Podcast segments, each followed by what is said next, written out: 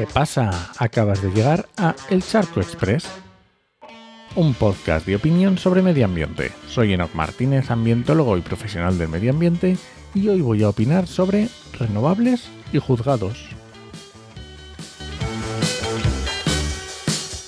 Hoy toca hablar de evaluación de impacto ambiental, que ya tocaba, episodio de evaluación. Pero no voy a hablar de lo bonitas y estupendas que son las evaluaciones de impacto ambiental, sino de los problemas que pueden conllevar. Sobre todo cuando no se hacen bien, obviamente. Y voy a hablar de un artículo de prensa que salió hace menos de una semana, cuyo titular es Guardia Civil y Fiscalía denuncian en el juzgado ilegalidades en las renovables diseñadas para paliar el apagón nuclear.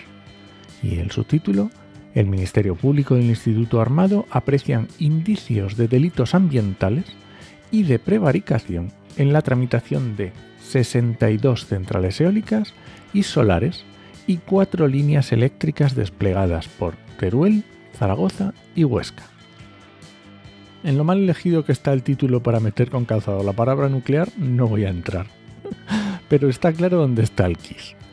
La Fiscalía y la Guardia Civil han detectado indicios de delitos ambientales y de prevaricación en la tramitación de las autorizaciones para instalar 53 parques eólicos y 9 fotovoltaicos en Aragón.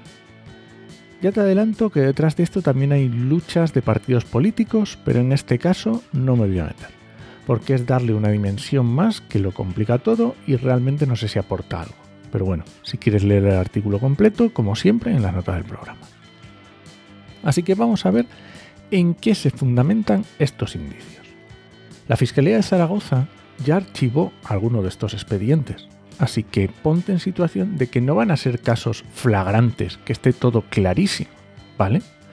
Vale, los fiscales de Teruel y Huesca aprecian la existencia de delitos ambientales por omitir la ocupación de áreas protegidas o su cercanía a alguna de ellas, además de por no analizar proyectos troceados sin tener en cuenta su impacto conjunto, o por saltarse exigencias procedimentales en cuanto a plazos de tramitación o también por carecer de estudios arqueológicos en algunos casos.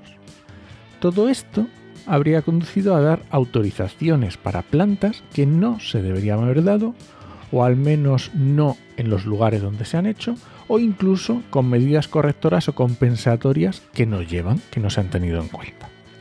Y bueno, todo esto en principio, si se ha hecho así, pues está claro que hay que solucionarlo y si tienen responsabilidades, pues, pues se, tienen que depurar. Me parece perfecto y es como debería hacerse, si se han ocurrido cualquiera de estas cosas.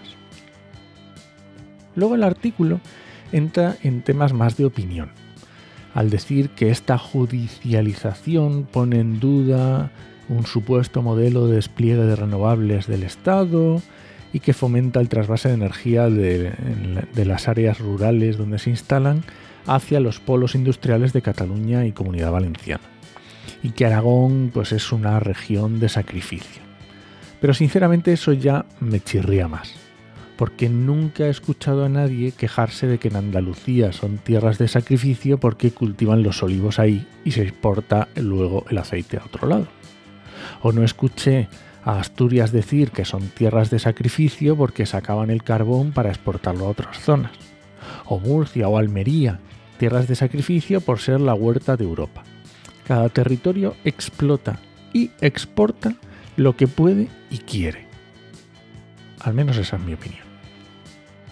Y luego también el artículo entra más en un detalle en el tema del, fraccionamiento de proyectos y da unos motivos que es algo que ya he dicho que no veo nada claro y que no estoy de acuerdo.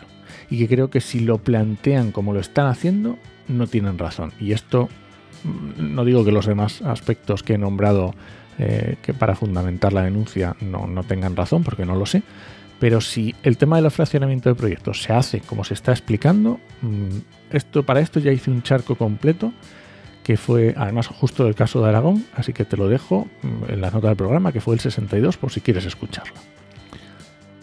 Pero bueno, a día de hoy el culebrón está así mientras tanto se siguen autorizando plantas y se siguen implantando.